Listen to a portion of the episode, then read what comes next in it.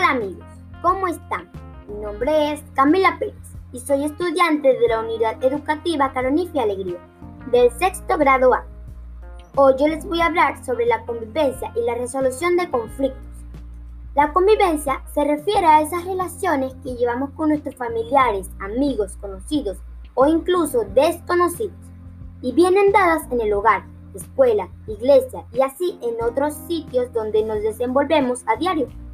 Como seres humanos tenemos diferentes maneras de pensar y actuar. Es allí donde se pueden presentar los conflictos, que no es más que aquellas circunstancias negativas y desagradables que por lo general terminan en violencia.